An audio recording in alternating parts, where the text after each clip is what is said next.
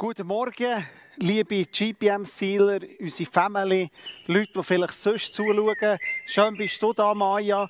Zuerst einmal ganz herzlichen Dank schön an Andres Gerber, Sportchef vom FC Thun, für die Offenheit. Wir hatten vorhin eine lustige Geschichte. Es ist äh, jemand hier, der hinter der Kamera mitschafft, der ursprünglich aus Italien kommt. Und ich sage so, hey, bist du für Juventus? Wer sagt, hey, geht's noch? FC Thun. Danke äh, Andres Gerber für die Offenheit, unser Sportchef für den Club aus unserer Region. Maja, wir sind ein, bisschen ein ungewöhntes Setting hier. es ist wunderbar, muss ich sagen. Es fühlt sich äh, schön an. Was, was hat wir jetzt? Der rund 35, 40 Grad? Hey, ihr merkt, wir sind so im Hintergrund. Vielleicht sieht man es näher äh, hinter uns ein Bild. Wir wären im Iran. Wir nehmen euch mit rein in so einen iranischen Garten. Äh, ja, ich sage 35 Grad wäre schon gegen Abend. Persien. Wir haben Sachen mitgenommen, typische iranische Symbole. Ihr merkt es, Maya ist sogar passend angelegt. Tücher. Wir haben Datteln hier. Zitronen, Früchte. Und die Rosen, das nimmt mich jetzt wunder, warum, warum äh, Rosen? Rose ist eine, eine, typische iranische Blume, ganz bekannt worden durch einen, durch einen Dichter. Äh, überall die Rosengärten. Und wenn du den Iran durchreist, das mehrmals erleben hast du überall Rosen begegnet. Du hast Rosenwasser im Dessert. Äh, für uns schmeckt es wie Parfüm. Du hast einen Pudding drin. Wenn du nicht gut kannst schlafen kannst, dann sagen sie dir, du musst Rosenwassertee nehmen. Wenn dir irgendetwas wehtut, das Rosenwasseröl. Also Rose ist definitiv ganz eine wichtige Blume äh, der iranischen Also kannst du eigentlich sagen, Rosen gegen alles, Rosen für alles. Wäre doch mal noch, äh, ja, oder? Rosen wirklich für alles. Depression, Schlafstörungen, das Gemüt, Liebesgeschichte, Date, das erste Date mit einer Frau, Rosen für alles, würde ich sagen. Rosen für alles, Rosen gegen alles, äh, verrückte ähm, ähm Begebenheiten, die da abgehen. Und Rosen, das ist ja auch so das ultimative Symbol für die Liebe. Und heute, heute da tauchen wir ab in eine Liebesgeschichte. Eine der gregsten von allen Zeiten. Und es ist mehr als eine Liebesgeschichte. Es ist ein Thriller, äh, ein Meisterwerk von einer Dramaturgie. Also für mich ein absoluter Blockbuster. Esther. Eine junge jüdische Weisin, eine junge Frau im Persischen Reich wird quasi gefangen genommen, weil sie zu hübsch ist. Muss zwölf Monate ins Beauty Treatment, weil der König eine neue Frau sucht. Seine Ex die hat er rausgekickt, weil sie mir nicht gelost hat. Und da ist die Esther. Und die einzige Bezugsperson, die sie hat, ist ihr Cousin, der Mordechai. Darf niemandem sagen, dass sie eine Jüdin ist. Und sie findet Gunst. Gunst bei allen und eine besondere Gunst beim König. Er verliebt sich in sie. Und zwar Hals über Kopf. Also der hat sich wirklich, die Esther hat ihn angezogen, mehr als alle anderen. Sie wird Königin, ist am Königshof, verschwiegt ihren jüdischen Hintergrund. Im Königshof, am Königshof, ist der Mordechai, wo per Zufall mitbekommt, dass zwei von den Angestellten vom König ihn umbringen wollen, meldet das der Esther. Die Esther sagt zum König, sein Leben bleibt und er tut das alles aufschreiben. Szenenwechsel. Haman einer der obersten Noblen vom König wird zum allerobersten Noblen erhoben. Und der König sagt, dass alle sich müssen verbeugen von ihm. Und alle machen es, wie man es ja macht. Außer der Mordechai. Warum verbeugst du dich nicht? Ich beuge mich nur vor meinem Gott und dem Messias, der eines Tages kommt. Sonst vor niemandem. Das passt dem Haman gar nicht. Er geht zum König und pusht das Ganze noch auf und sagt, da ist ein Mann, der Mordechai, der beugt sich nicht und das ganze Volk mit ihm. Und wenn das so weitergeht, dann haben wir irgendwann ein Problem. Dann lehnt sich nämlich das ganze Volk auf. Der König sagt, ja, was würdest du denn machen? Umbringen. Alle zusammen. Ich gebe von meinem eigenen Geld für den Mann, der das macht. Behalte das Geld, mach genau wie du willst der gibt dem Haman volles Recht. Mit seinem Siegelring lässt er ein Gesetz aus, dass das ganze jüdische Volk am 13. Tag vom 12. Monat umgebracht wird. Schock. Schock. Stell dir mal vor, das klingt jetzt einfach so wie irgendeine Story. Stell dir mal vor, das heißt, alle Christen bekommen nächsten Monat keinen Job mehr. Wir wollen eine Welt, wo es keine fundamentalistische Religionen gibt, sondern eine neutrale Basis. Und das war ja dann erst ein Job. Und jetzt macht der Mordechai der Esther so ein richtig zu Viertel heiß und sagt, wahrscheinlich bist du geboren für eine Zeit wie jetzt. Geh zum König und tu um mein Leben bitten. Auch das wieder etwas Illegales. Die Esther darf nur zum König, wenn er sie rief. Unser erstreckt das Zepter uns. Wahrscheinlich kennen ihr es.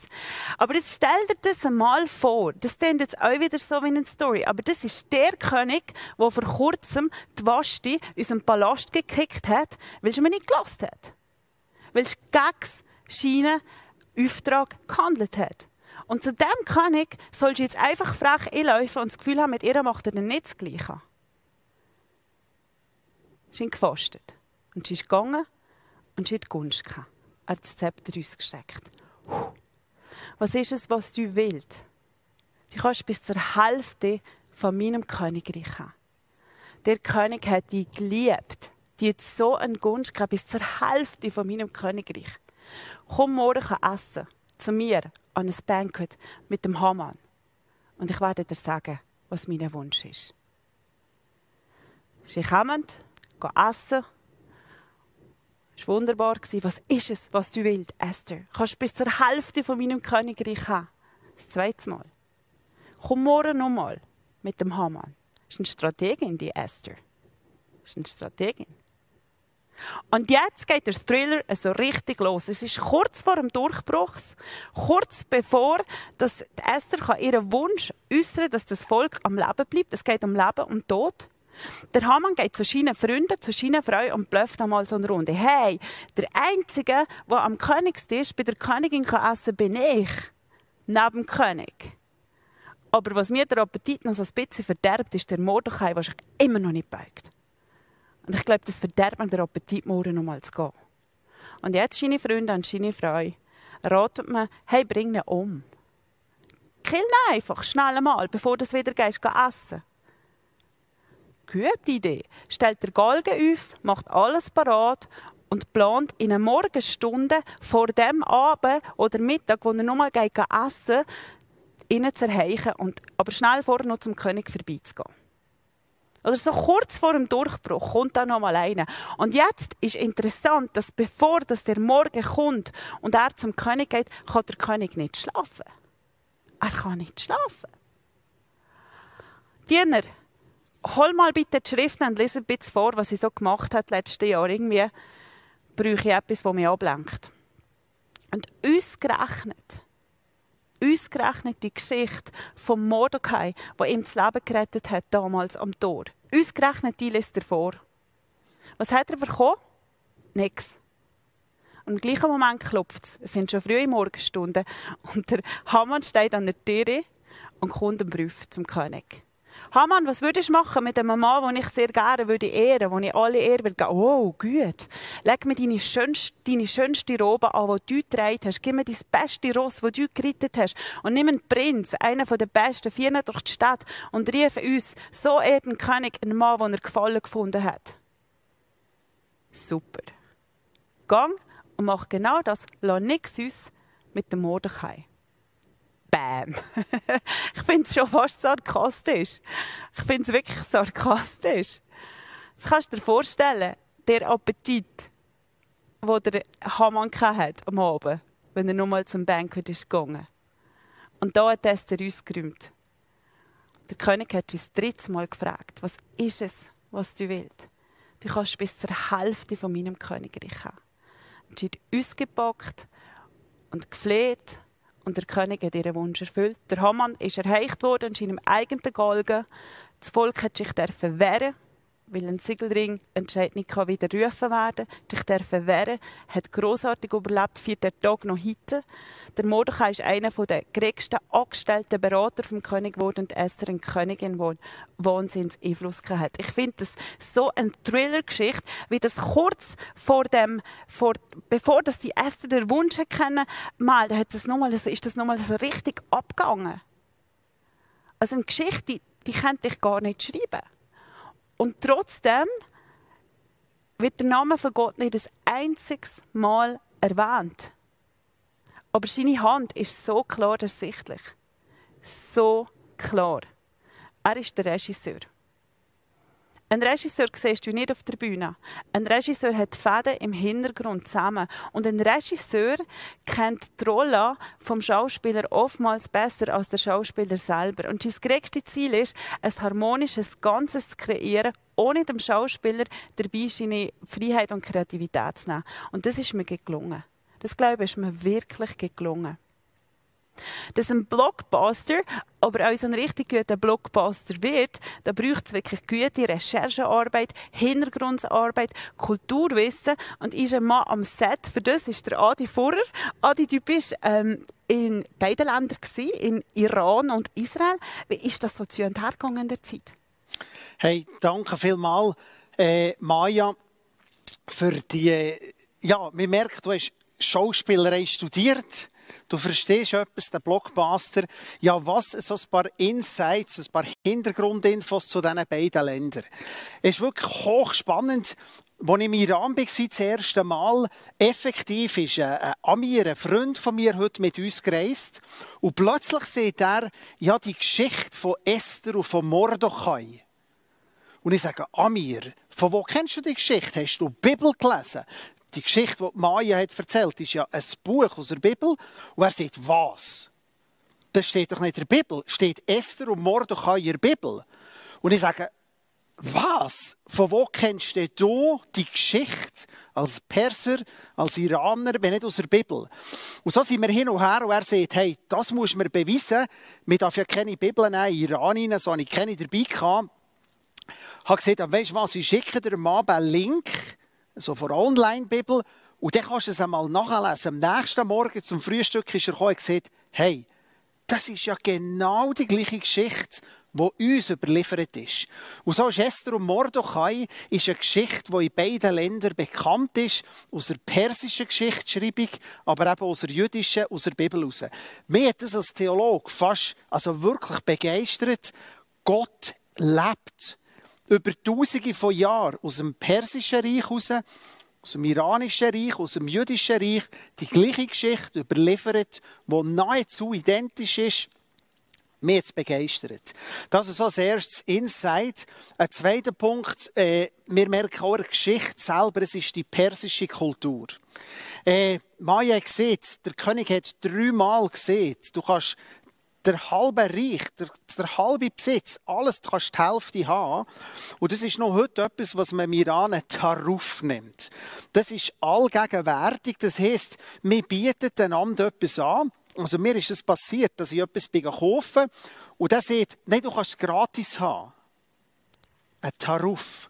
Und dann musst du unbedingt sagen, nein, wirklich nicht. Mal, bitte nimm es gratis. Und wenn man dreimal etwas sieht, meint er es ernst. Und wir die lustigsten Geschichten erlebt, vielleicht so eine lustige Geschichte. Äh, äh wir sind angestanden in einem Hotel, wo ich das noch nicht gewusst habe zum Frühstück. Und dann ist immer, gibt ja manchmal die Toastbrotmaschinen, wo das Brot so langsam durchgeht und dann kommt es unten raus. Und irgendwie, weil wir Touristen waren, es gibt wenig Touristen im Iran, äh, sind wir ins Gespräch gekommen und ein Kollege sagt, hey, die Maschine, das Brot im Iran, das geht ein bisschen langsam. Oh, möchtest du gerne vor mir kommen, dass du zuerst das Brot durchlassen? Wow, mega nett, danke vielmals. Und wir haben unser Brot durchgelassen und der Amir kommt an den Tisch und lacht und sagt, hey, weißt du was? Ihr hättet sollen hören, was die Perser, das sind der Landsleute, was die über uns sehen, wie unhöflich dass wir sind, wie frech, typisch der Westen. Also die, die Geschichte schwimmt mit, die persische Geschichte in dem Innen. Susa ist erwähnt, kann man heute anschauen, das Grab von Esther und Mordechai kann man anschauen in Hamedan. Also das ist so ein Punkt des Hintergrundinfos. Etwas Spannendes finde ich, auf der anderen Seite, in Israels Purimfest. Israel feiert jedes Jahr Monat Adar das Purimfest. Pur heißt los. Der Haman hat ja dann das Los geworfen, wenn das soll passieren. Und so ist das für die Israelis ein wichtiger Viertag. Und wenn man in, in Israel ist, ist es das fröhlichste Fest. Man muss in die Synagoge gehen. Das Buch Esther wird durchgelesen. Und immer wenn der Name Haman kommt, schreien alle Kinder so mit Rasseli oder schreien mit Pfeifen rein, dass man den Namen nicht hört. Äh, man isst viel sollte man vielleicht nicht sagen, es gehört einfach zur jüdischen Kultur. Jüdische Rabbiner sagen, wir sollten an diesem Tag so viel Alkohol trinken, dass man den Unterschied nicht mehr hört, Mordechai ist schlecht oder, gesegnet, äh, äh, der äh, Haman ist schlecht und der Mordechai ist der Gesegnete. Also man trinkt viel, man gibt Geschenke, äh, man verkleidet sich, es gibt Umzug, ähnlich vielleicht wie eine Fasnacht, nicht in diesem Ding wie im katholischen Kanton. Und da feiert man das. Vielleicht etwas anderes noch, so äh, eine letzte eine lustige Beobachtung ist, Esther ist im Judentum eine den sieben Prophetinnen. Äh, es gibt sieben Prophetinnen und Esther gilt als eine von denen.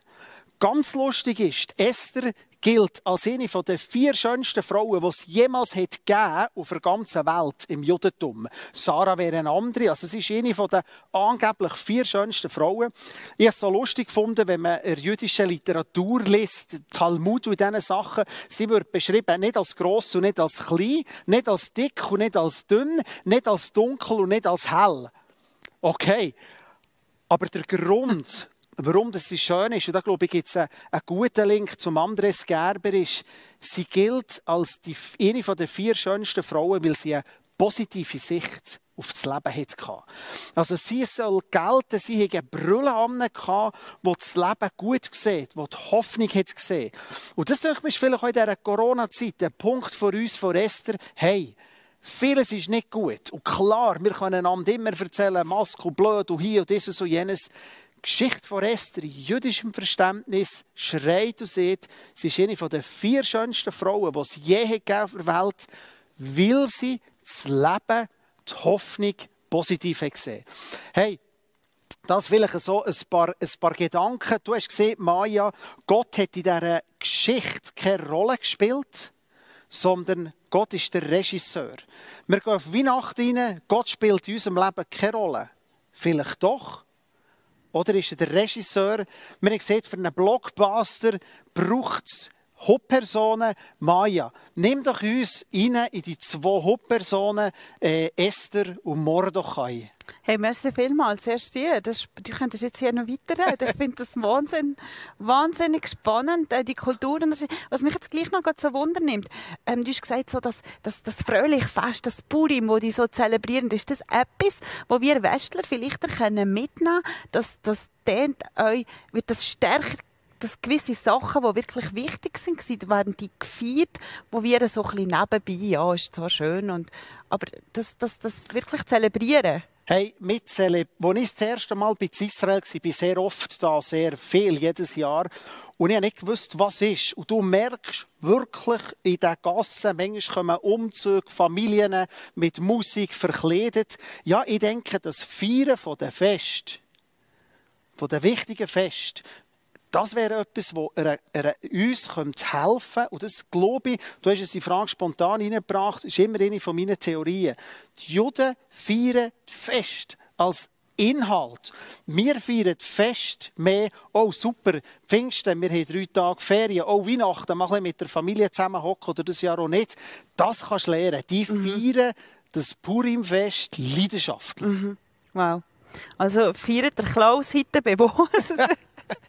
ich mal in die Geschichte gehen, kleiner Seitenlink. Wir gehen in die Rolle und bevor ich zur Esther und zum Mordecai will gehen, würde ich gerne schnell zum König etwas sagen. Mich hat so mich hat das radikale Commitment von allen diesen Protagonisten hat mich so angesprochen und schon der König, also ich glaube, der ist der Esther wirklich verfallen gewesen. Ich glaube, der hat die wirklich geliebt. Der hat der so viel Gunst geben.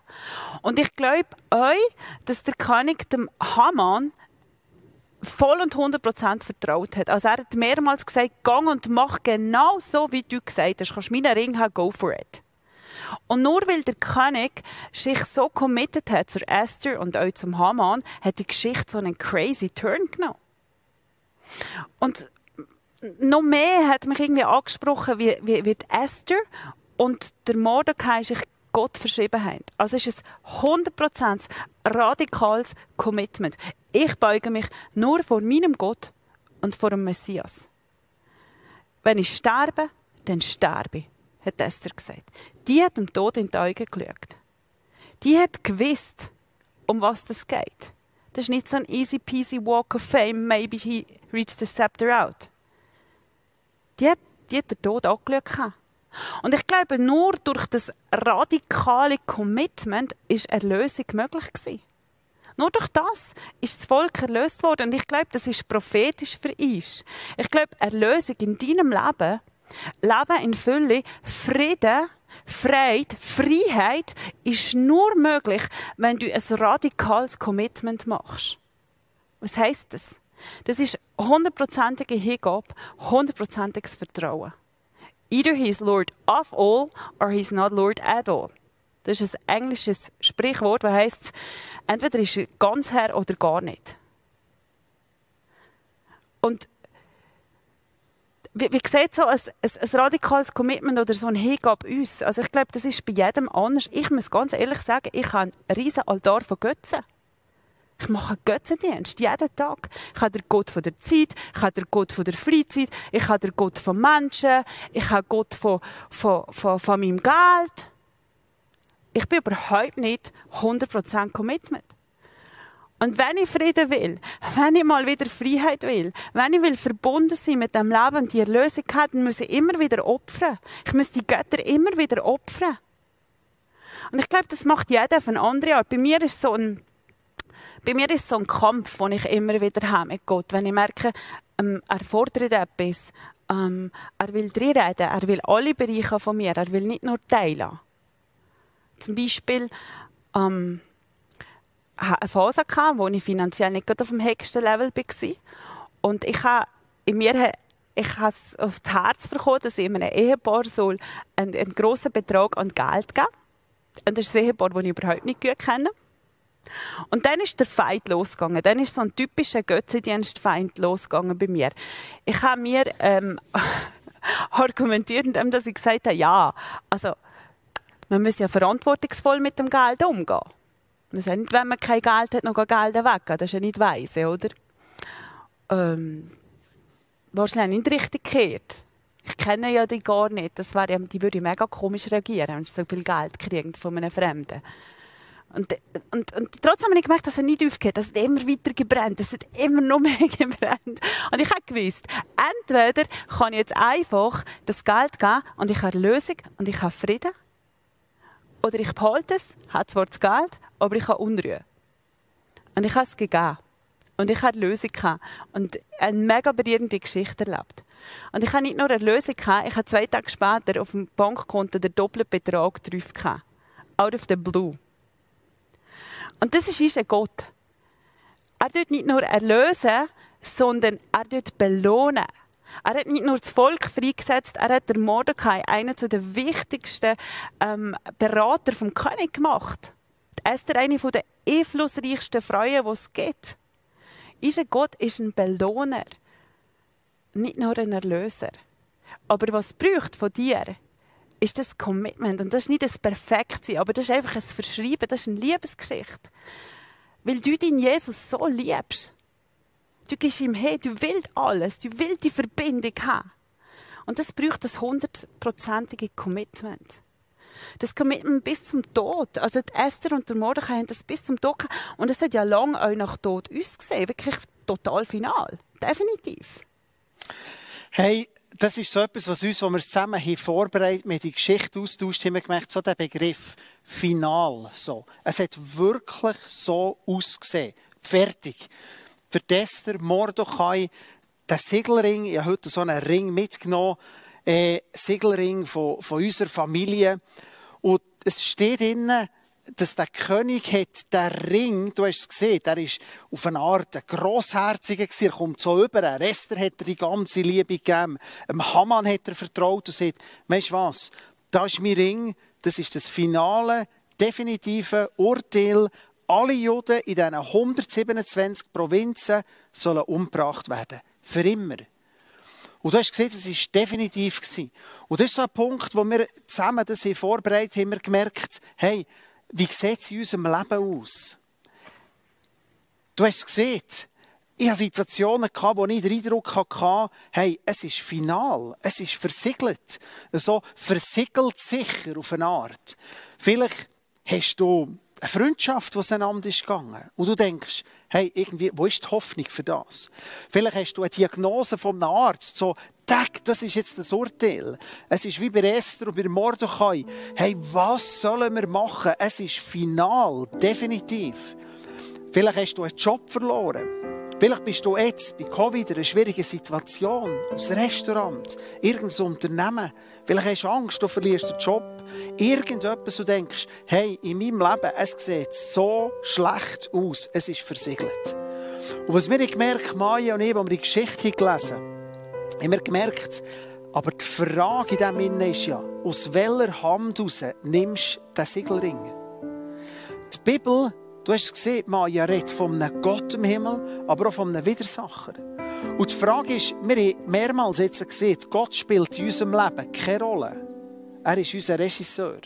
Also nimmst du den Siegelring von Menschen, von Umständen, von irgendetwas oder welchen Ring glaubst du, dass es wirklich das finale Urteil im Leben gibt?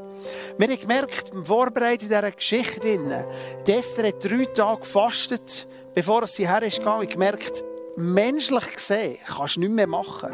Das Urteil vom König ist da. Das Siegel ist in falschen Hand, im Haman. Und sie hat drei Tage gefastet. Und jetzt machen wir einen grossen Sprung ins Neue Testament hinein. Ein paar hundert Jahre über 1000 Jahre später, nein, stimmt nicht, ein paar hundert Jahre später, kommt Jesus auf die Welt hinein. Zurück in Israel. Die Geschichte ist neben in Persien. Wir wechseln nach Israel. Und der Jesus läuft mit seinen Jüngern drei Jahre das Land durch, erzählt. Und dann passiert auch so eine finale Entscheidung. Er stirbt am Kreuz und ist weg. Wow! So wie das Segel, es ist final. Und wir merken die Verzweiflung von diesen Leuten, die um sich waren. Hey, ist es vielleicht eine falsche Story gewesen? Sind wir vielleicht etwas Falschem nachgelaufen? Ist unsere Hoffnung vielleicht falsch gewesen? Gibt es denn noch Hoffnung? Hoffnung trotz, trotz was? Und dann kommt es, was, was mir denkt, was der grosse Unterschied ist von der Bibel zu allen anderen Religionen. Der Regisseur, der Gott im Himmel sieht, hey, weißt du was? Jesus steht wieder auf. Und er kommt zu seinen Leuten und sagt, hey, schaut, das Schlimmste, das, was auf uns alle war, der Tod, habe ich persönlich überwunden. Hey, das Siegel von Gott ist ganz etwas anderes. Und das wäre unsere Einladung an dich. Wir werden ein paar Eindrücke noch teilen. Wir haben vorher äh, austauscht mit dem Team, betet, Gott vielleicht Menschen persönlich möchte ansprechen. Und meine Frage an dich wäre, aus welchem, was ist so das Siegel, wo du letztendlich glaubst? Wer versiegelt am Schluss dein Leben? Wo ist vielleicht ein Regisseur da, der weit über diese Möglichkeiten steht, wo du persönlich denkst? Die Frage ist, ja, wie machst du jetzt das? Und ich möchte dir ganz etwas Simples sagen, wie ich es dann erlebt als junger Mann. Stell dir vor, jetzt Leute zu deiner Tür. Du bist daheim. Was machst du? Du läufst an, machst die Tür auf, Ah, schön, du kommst auf Besuch heute. Bau, komm rein, most welcome. Hock her, hock an den Tisch, der da ist. Du musst nicht Staubsaugern. Genau so machst du es mit Gott. Wenn du möchtest, in Kontakt kommen mit dem Gott, wo wir zwei jetzt davon erzählt, wo die, die Geschichte Esther und Mordechai ist, stell es so vor für dich, es läutet an deiner Tür, du machst die Tür auf, red ganz normal mit dem Gott. Lad ihn ein. Du musst nicht Staubsaugern, der Tisch aber rum wie bei sonst Besuch. Er kommt in jedes Leben hinein und sagt, hey, weißt du was? Es kann etwas Neues anfangen. Lehr aus diesem Siegelleben mit mir. Wow, so habe ich es persönlich erlebt. So habe ich Gott in mein Leben hineingenommen und gemerkt, it's a difference. Es ist Hoffnung trotz. Es geht weiter. Es ist eine schwierige Situation, aber es weitergeht. Und wir möchten miteinander wir haben, ich weiß nicht, ob dein Handy noch geht. Ja. du hast gesehen, du hast fast keinen Akku mehr. Äh, morgen um 11 Uhr, wow. Äh, und wir haben ein paar, ein paar Eindrücke gesammelt, die wir möchten weitergeben möchten, wo wir glauben, Gott möchte ganz speziell Menschen äh, begegnen. Ich fange zuerst, wir haben empfunden, dass jemand zuschaut, der ein Ehepartner ist weggelaufen. Und Gott sieht, hey, bis in Frieden, ich habe es unter Kontrolle, ich bin der Regisseur, es kommt gut. Mhm. Äh, es ist jemand da, der heute ist aufgestanden und äh, das Gefühl hat, oh, die Winterdepression kommt. Hey, es ist eine Zeit, es gibt eine Aufwärtsspirale in deinem Leben, genauso wie der Adi gesagt hat. Es hat uns gesehen nach Tod und dann ist Jesus gekommen und macht BAM! Und ich verstehe. Und es kommt bei dir nicht eine Negativspirale, sondern es kommt eine positive Season. Wenn ihr Eindruck, dass eine alte Frau zuschaut, die einsam ist, aber Gott sieht ihr, hey, weißt du was, du bist in dem Moment, du bist nicht allein, ich bin da. Und euch eine alleinerziehbare Mütter, du bist nicht allein. Gott ist da, es wird jemand kommen in dein Leben, es ist Hoffnung. Eine Kaffeemaschine ist kaputt gegangen und du denkst, hey, etwas mehr, was in meinem Leben nicht funktioniert. Wenn du zuschaust, du darfst gerne reinschreiben auf YouTube, du kannst dich melden über äh, die Nummer, die man reingeht. Wenn dir eine Kaffeemaschine ist kaputt gegangen und du denkst, hey, eines mehr, etwas funktioniert nicht, Gott will als Regisseur in dein Leben kommen. Vielleicht bekommst du eine neue Maschine, wer weiß. Ähm, wir haben einen Mann, der gut um die 40 Jahre ist. Äh, in deiner linken Hirnhälfte ist etwas nicht in Ordnung und muss operiert werden. Gott hat dich nicht vergessen. Er sieht deine Situation. Es kommt gut. Und der letzte Eindruck, den wir äh, vom Team bekommen, ist eine Person, wenn wir so von dem reden, wir beten für das, weil wirklich das Gefühl, Gott will so Menschen äh, berühren. Ist eine Person, die Angst hat, äh, verlassen zu werden, fallen gelassen zu werden. Und für menschliche Ebene ist es schon manchmal passiert, der Eindruck hatte, alle Menschen um mich um sie weggegangen. Und wir glauben, dass Gott dir äh, begegnen will. Wer es dich angesprochen hat, wir gehen miteinander in eine Zeit hinein, auch wenn es daheim ist, wo wir Gott werden anbeten werden. Äh, denk über das nachher, kannst dich melden äh, via Instagram, via YouTube, wie dann, es wird eingeblendet, wie dem Link, der eingeblendet wird. Gehen wir miteinander als Killer jetzt in eine Zeit hinein, auch wenn du daheim bist, vielleicht einzig bist, da aufstehen vor deinem Laptop, äh, nimm deine Familie zusammen, lass uns den Gott anbeten. Und wenn du denkst, wie kommt denn mein Leben? Hey, wie ein normaler Gast, der zu dir auf Besuch kommt, mach die Tür auf und fang mit an zu reden.